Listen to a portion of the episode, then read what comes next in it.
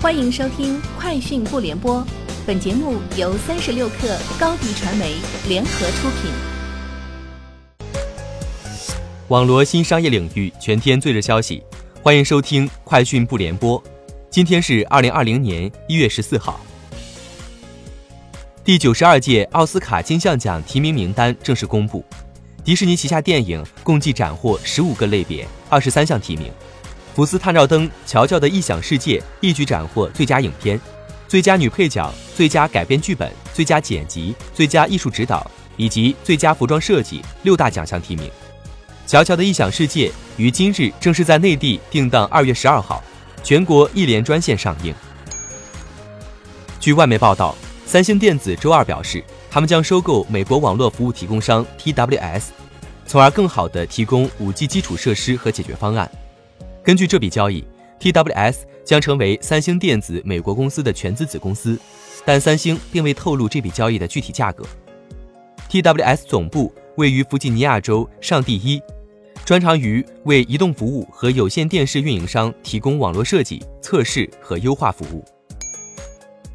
三十六氪获悉，北京大学医学部科创中心和北京美医研究院达成战略合作。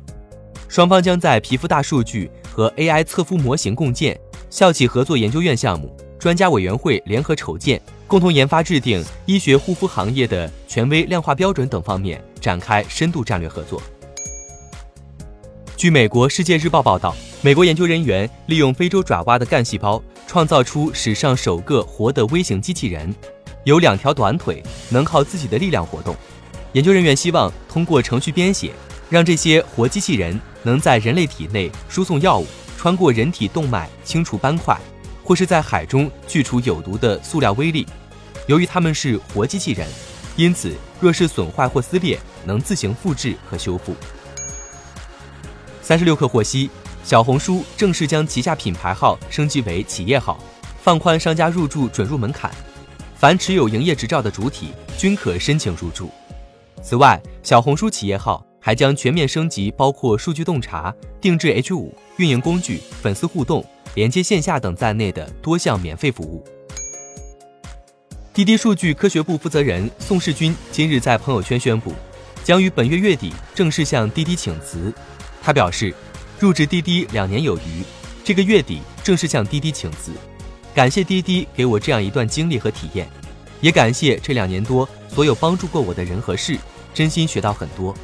后面希望滴滴一切会更好。宋世军是滴滴数据科学部负责人，向滴滴 CTO 张博汇报。张博也在其动态下评论称，预祝未来一切顺利。陌陌近期孵化了音乐社交产品知音。根据天眼查数据，知音为成都奇酷文化传媒有限公司旗下产品，海南一六零二网络科技有限公司持有奇酷百分之十五的股份。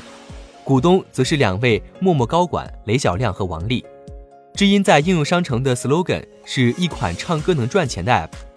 用户赚钱的途径主要有两种，一种是在直播唱歌时获得打赏，另一种是收获一定金额的签约费，成为其他用户的签约艺人。三十六氪获悉，天眼查数据显示，一月八号，北京融创控股集团有限公司成立，注册资本为一百五十亿元。法定代表人为融创中国执行董事兼行政总裁汪孟德，公司经营范围包括控股公司服务、房地产信息咨询、承办展览展示活动等。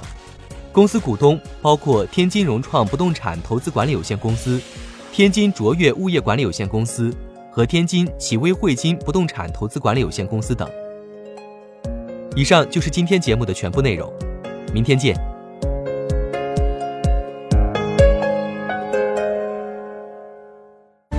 欢迎添加小小客微信，xs 三六 kr，加入克星学院，每周一封独家商业内参，终身学习社群，和大咖聊风口谈创业，和上万客友交流学习。